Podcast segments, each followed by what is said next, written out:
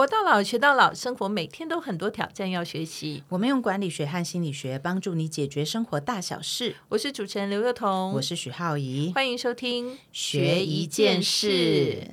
哎呦，今天要学的很难呢，但是我们尽量讲简单一点。嗯，靠你了。你知道你是被封为讲什么都可以讲的非常简单清楚啊。是吗？是好啦，今天我们来学一学，就是说、很多人，嗯呃，去年很疯，而且现在更疯。今年大家都被称为叫 NFT 元年。对，那什么叫 NFT 呢？嗯，我们上次有讲过一次，对，有讲过一次。了，然后也找了专家来跟大家分享嘛。好，那事实上，我觉得讲 NFT，你就不能不讲这种元宇宙的概念。嗯好，那现在先来跟大家稍微解释一下什么叫元宇宙哈。那元宇宙呢，其实大家本来还不太知道，但自从有一家公司改名字以后呢，大家都知道了。虽然不知道里面是什么，但是 大家知道有一个元宇宙哈。Facebook 对 Facebook 呢就改名叫做 Meta 哈，所以大家就说，哎，原来元宇宙出现了，所以就一时之间，包括像那个。呃，这个所有的这些什么呃，好像什么概念股啊，什么抽抽都出还集起来变一个 E ETF，对对对，反正就大家都觉得说，哎，这个事情就开始炒作这样子哈，然后大家就会一直有听到说什么哪一些艺术品的那个 NFT 啊，然后标到几千万美金啊哈。首先，我要先跟大家先说明一件事情哈，因为呢，这些了不起的 NFT 交易，尤其是上媒体的 NFT 交易呢，常常我们都会看到，他们其实就是在币圈里面的一些重要的人物。他们彼此之间的交易，就比如说某 A 是哪一个币圈里面的大佬，某 B 呢，然后发了一个 NFT，某 B 呢，最后呢用等值呃就是几千万美金的钱去呃的的虚拟货币去购买这个 NFT，然后大家就会对这事情很心动嘛，然后所有人就赶快进去啊！现在就是前仆后继的想要去 NFT 里面，然后发行啊，或者是呃买，然后去投资这样。但大家要先了解，就是他现在所谓他花几千万美金，他是等值的虚拟货币，但是因为这些币圈的人，他当年早期持有的虚拟货币成本是非常非常低的，嗯，哦，所以呢，他为了要继续，因为他当然是拥护者嘛，他是里面的大佬嘛，哈、所以他在拥护这些事情，所以其实他的虚拟货币的持有成本。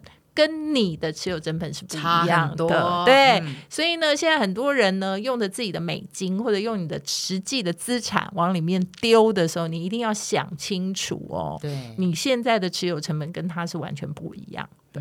好，所以呃，对他们来讲是虚拟货币的一种。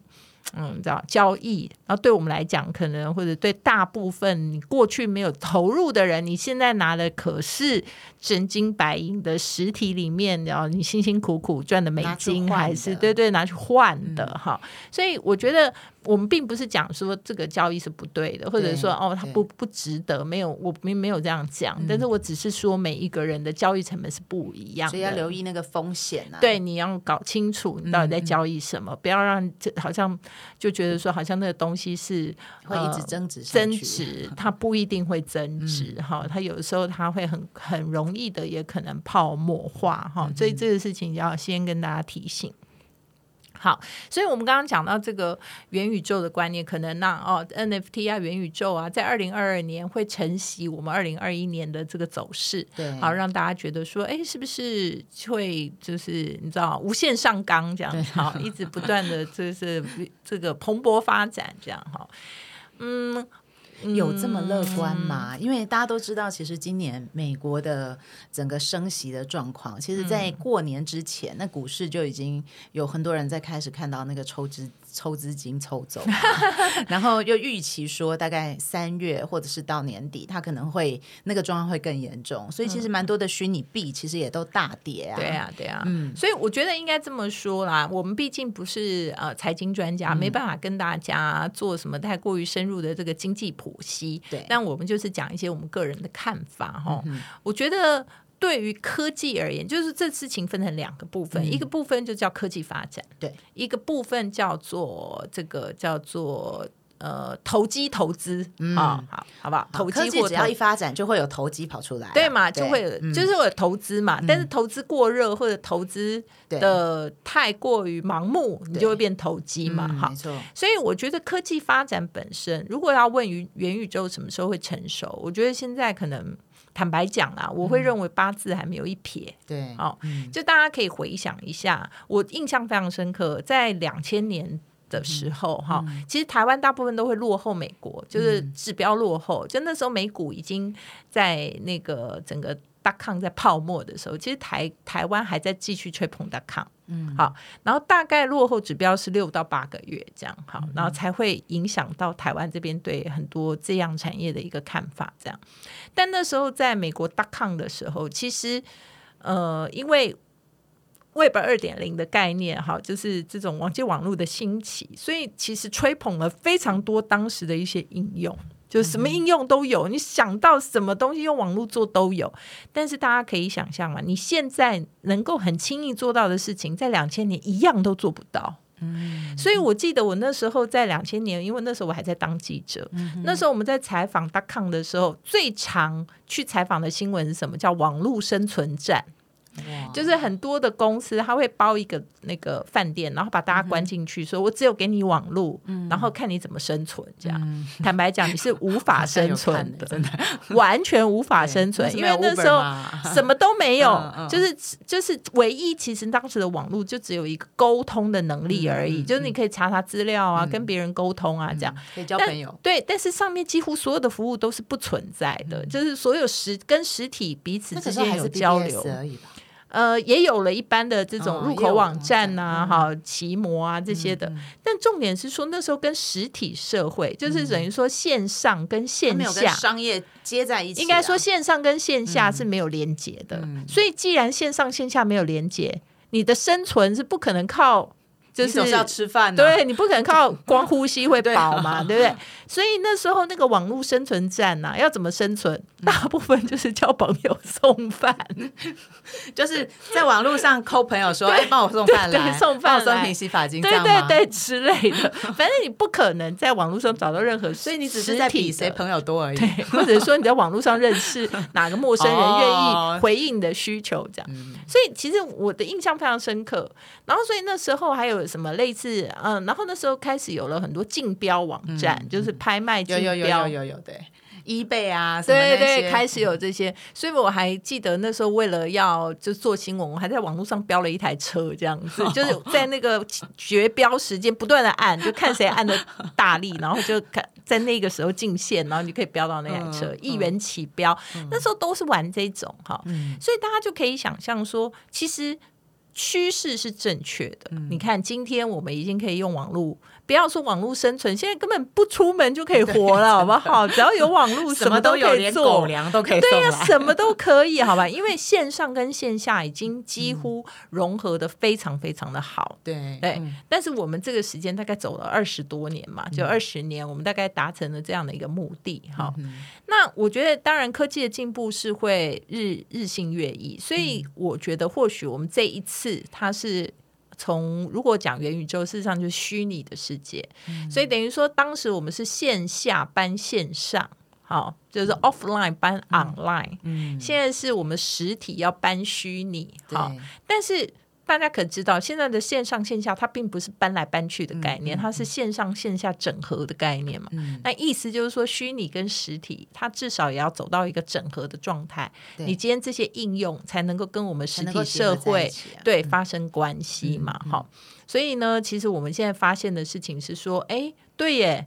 那我们要怎么样才会达到那样的境地呢？好，所以我们会认为说，哎，可能或许所有科技圈的人在看的概念叫做说，对它发展的很很速度很快，嗯，啊，比如说当年我们刚刚你还记得 Facebook 在台湾最开始是发生什么事吗？我我刚刚有想到 Facebook，我不知道我第一个有那个相簿的概念的网站叫台北 Link，对啦，但是你知道为什么 Facebook 会红吗？他就莫名突然有开心农场啦，偷啊菜。开心农场跟对 Facebook 有什么关系？哦，那你就是听到这就知道我的年纪有多老我。知道了 事。实上，Facebook 真在台湾爆红的原因，嗯就是因为上面有一个游戏叫《开心农场那是场》，他的呀！呃，应该说就是依附在它上面。哇，然后呢，大家都要开始去别人家偷菜，偷来偷去以后，就开始邀朋友啦。，对，所以开始 Facebook 就变得火红。其实真的蛮关键的因素是这个。嗯好，所以呢，事实上现在的确元宇宙里面也是有非常多概念性的游戏。嗯好，这些游戏因为它有 game fee，就等于说边，而且它现在增加了更多的功能，是以前它是属于一种没有酬劳的东西。开心农场是玩好玩的，嗯，但是现在这些 game fee 它其实有赚钱的观嗯念，因为开始其实我们现在的虚拟世界里头，它是复制一套实体世界的逻辑，对不对？嗯。好，有钱有凭证，钱就是那些虚拟货币，所谓的凭证就是那些 NFT，、所嗯。以这些东西它其实发展的这种交易的逻辑是比当年在。这个所谓的 online 的时候，它是比较 ready 的，嗯好，所以大家也会期待说它的发展是更快速的。诶，我想问你哦，那很多人都说科技的发展是指数型的嘛，对不对？嗯。就是说，那我刚刚就在算说，哎，Facebook 对我的印象还是就是个 PO 相片或 PO 那种的网站。那如果从早年第一代那种 Type Link 走来，我算差不多十年吧。嗯，那这样元宇宙，它如果指数型发展的话，不是几年就会办得到？应该这么说，我觉得本来科技的发展就会有 early adopter，就是所谓的先进使用者。那先进使用者现在看起来就是从 AR、VR 啊，从游戏的玩家呀、对，然后艺术品的交易者啊，或者是虚拟货币的这些呃淘金者啊，哈、然后就是然后它的所谓的 ecosystem 开始发展，所以这些本来就是属于你知道，就是比较一走在前面，对，它就是 early adopter、那到底什么时候会影响到实体的人们的所有的交易行为？当然，第一是投机会先行嘛，对不对？现在开始很多的韭菜们都进去了，对不对？哈，因为。大家觉得好像有钱可以赚呐、哈、大家都不想要做最后一只白老鼠啊，所以大家前仆后继的可能都冲进去，哈，所以还有就是世代。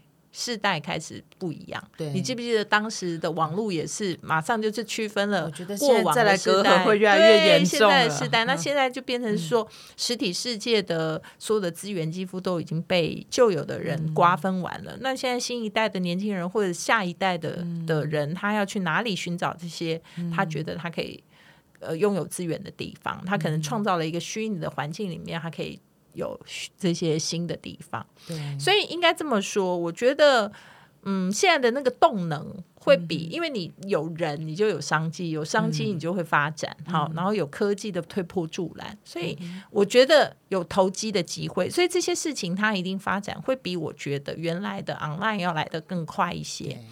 但是重点是什么时候它的应用会很成熟？就现在的应用还是很 K 嘛，就一般的人还是很没有办法接受嘛。对你说要你每天戴个头盔到处走，你觉得你可可能做不到嘛？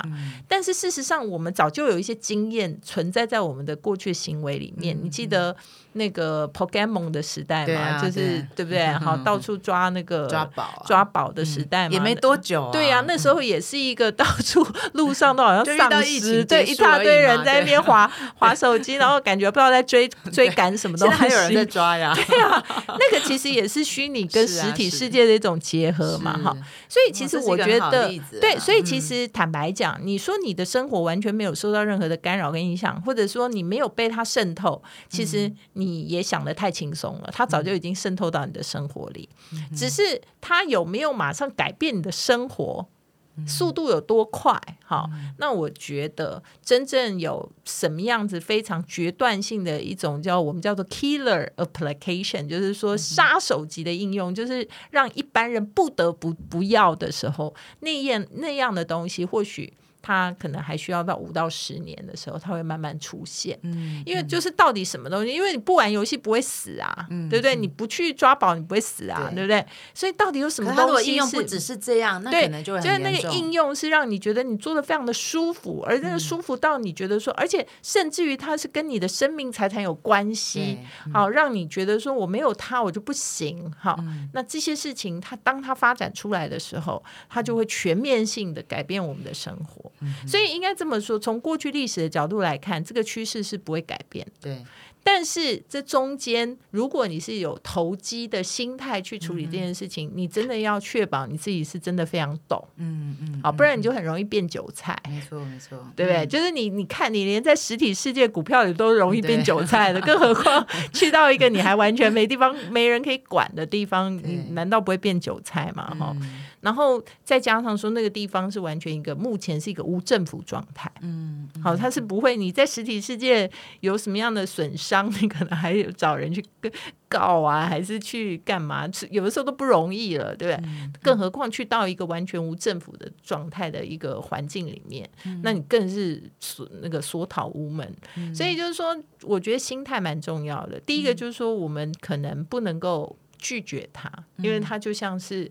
从没有打呃，从有打字机变到没有打字机的逻辑，它是不会回头的。牛车变汽车，这些是不会回头的。但是呃，你要在里面如果想要去投机赚东西，那你就要想你是拿什么东西去换，你可能必须要马上去考量，就是你的沉没成本会是什么，嗯、千万不要傻傻的这样。哎我我那个，我突然想到一件事，就是说，我觉得大家可能呃，我们上次也有谈到，就是可能很多人会觉得很焦虑嘛。可是我觉得我刚刚听你讲，我有一种被安慰的感觉。啊，真的吗？原来我现在不光是解释的 没错我还可以安慰到不止不止有道理，其实那个真的是只有道理。你想想看，我觉得现在很多焦虑的人，可能都是比较长辈的人。嗯那我那天看到一个报道，就是他就在讲说，就是呃，比如说以台北来讲好了，就是年轻人到底要多久才买得起房子？嗯，就是他就算出了台北就是每十年的这个房屋的涨幅。嗯，哇，我就看哇，真的是一波，可能之前可能有大涨的时候涨。两倍嘛，变两倍，那再来都平均大概就是每隔一阵子就会多个三分之一出来。可是那好处是我们这些长辈给占尽的，就是他是我们早期的这些人占尽的资产嘛、所以现在年轻人他有对他才会发展到那个地方去。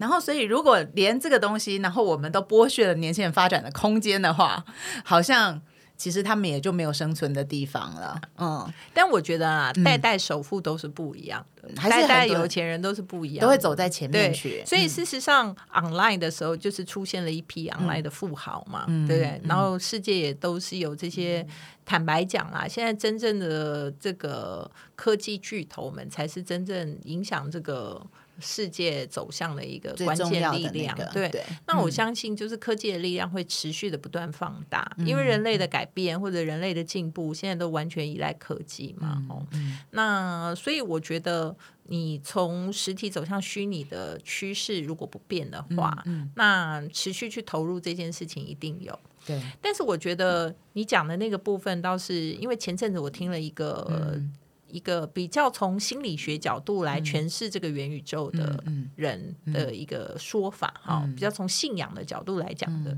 其实我觉得他讲的非常有道理，其实可以分享给听众朋友。就是说，他说大家不要焦虑，他其实给了你更多的机会。嗯哼，为什么？因为以前我们可能会觉得，在实体世界，我们其实不见得是相对很有用的人啊，因为每个人都会怀疑自己，我其实，在现在的角色里扮演什么，我的定位是什么。但是在新的那个世代里面，有很多东西，或者在新的世界里面，你会找到很多其实你可以发挥的空间。例如说，以前你如果呃。比如说，你如果是想要画房子的人，就是做建，你就只有一路，就是说我要去学做建筑师，还是说去学画这种什么建建这个这个画图纸，哈，就用这么一个解释来讲，那你是不是要考虑，就是你不能光画嘛，那要做得出来的才算是那个有道理嘛，对吧？你如果做不出来，你就是画的就是狗屁嘛，对不对？然后大家就会想这样想。但是你想想看，现在在元宇宙里面，或者在那个虚拟的世界里面，你只要画得出来就盖得出来，你只要画得出来就能够有，所以你的想象力无限勃发。所以意思就是说什么，你不用再去思考，就是你在现实里头的限制，也不用去思考现实里头你做不到的事情。你其实可以在那边做到非常多，你原来在现实里头你可能你知道吗？一点都不用去想的问题，对你在那里都可以做到。所以唯一只有一个事情，就是你愿不愿意拥抱它而已。你永远没有迟的时候，对不对？你就什么时候加入，你都可以做盖一栋房子，你不会因为在实体世界没跟人家抢到一块地，就是你真的想要的时候，其实你你不会跟不上。对，所以，其实重点是你有没有想要。对，或者说你你你拥抱的那件事情本身是什么？其实还是很多人他。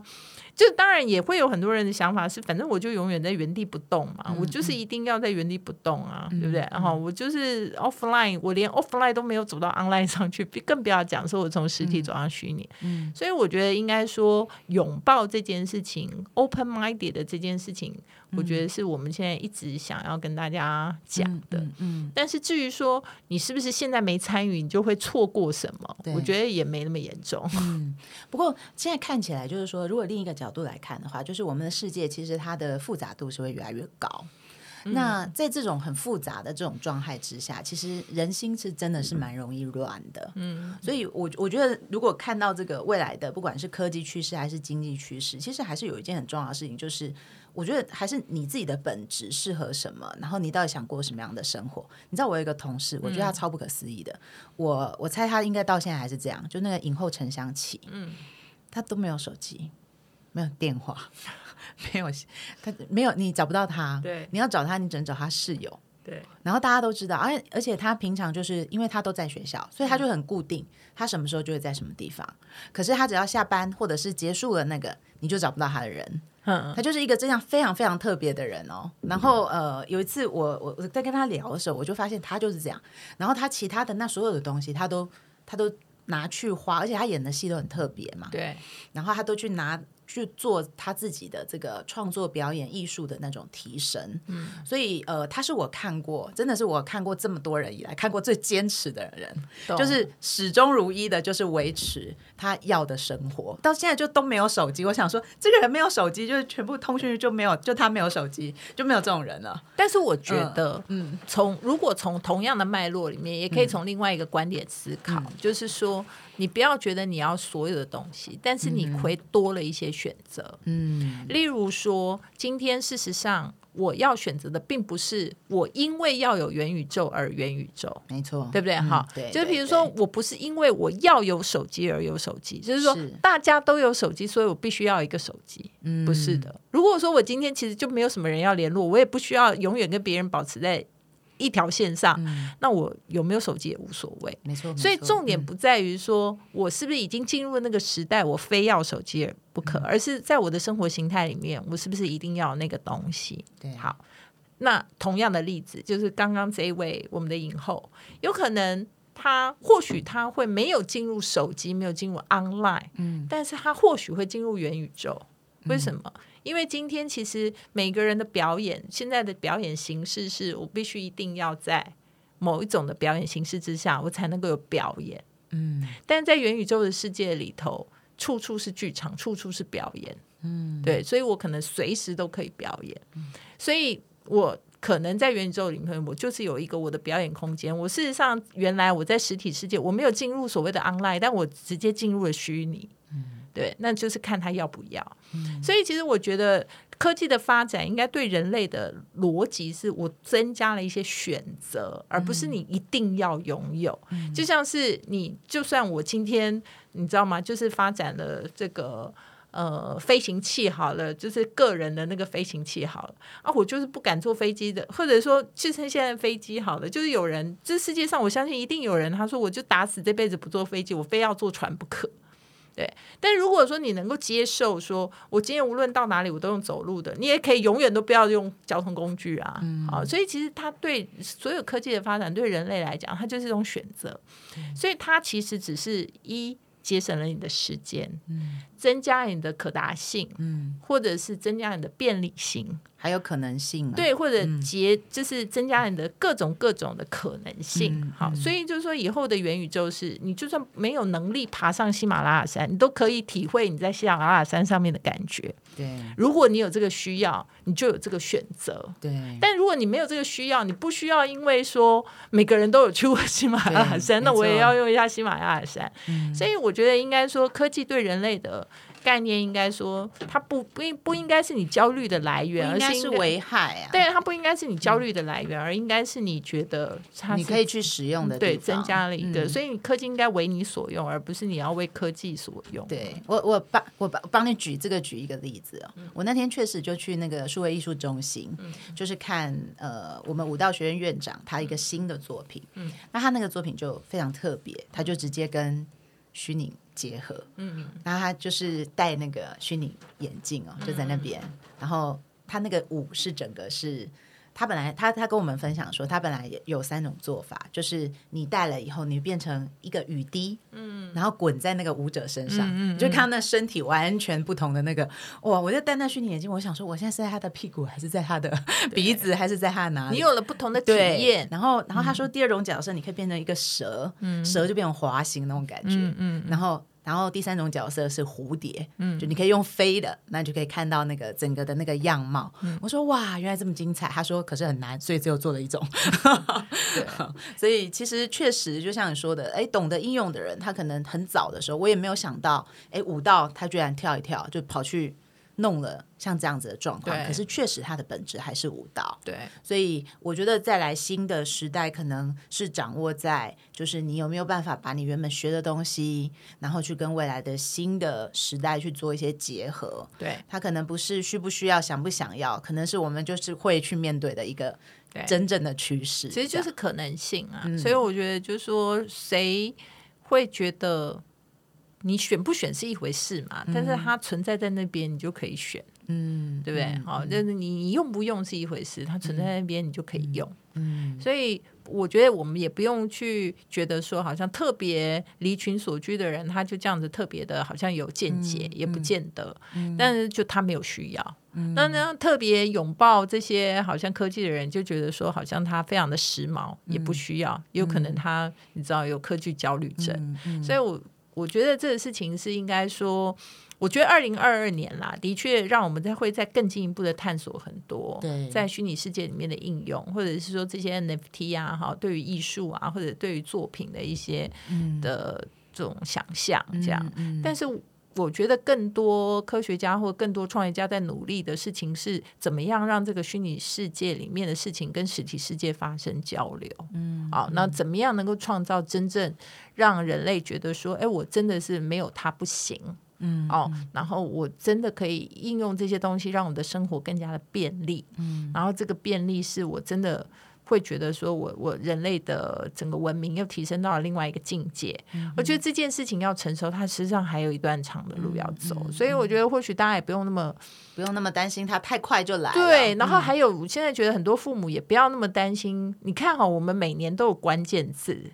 就前几年大家都在讲 AI AI 有没有？所以我就看到那个幼稚园都有什么 AI 先修班，你知道吗？什么小孩子的小朋友的 AI 什么的，然后搞得就是大人也很焦虑，小朋友也很焦虑，幼稚园更焦虑。AI 怎么办？对，但是你想想看，忽然那个什么虚拟货币、元宇宙，然后出来了，这些出来以后，现在大家也好像也没有在讲 AI，、但 AI 还存不存在？当然存在啊，它可能也是这些事情往前推进的一个重要的一要素嘛。对，所以我觉得也不用太过于嗯。太追寻这些事情，就是人类的本质来讲，我觉得唯一唯一改变的就是说，其实你知道，就是人类的限制越来越少，对，所以它不再依赖说你需要背诵，或者你需要一直不断的记忆，或者不断的重复性做机械的工作。它唯一的改变的只有说人类的可能性越来越多，所以其实它应该是更自由的，对而不是就是更多的限制的。所以我觉得有很多。不知道为什么最后讲到这里，就会觉得说很多父母其实要放宽心，嗯嗯那也有很多年轻人也应该要放宽心，但是我觉得啦，还是鼓励大家多了解，因为毕竟来讲，科技的发展还是会引领很多事情的改变。如果完全不了解，其实你也会局限在你原来的世界里面啊，你的选择就会变得越来越少。所以我觉得其实。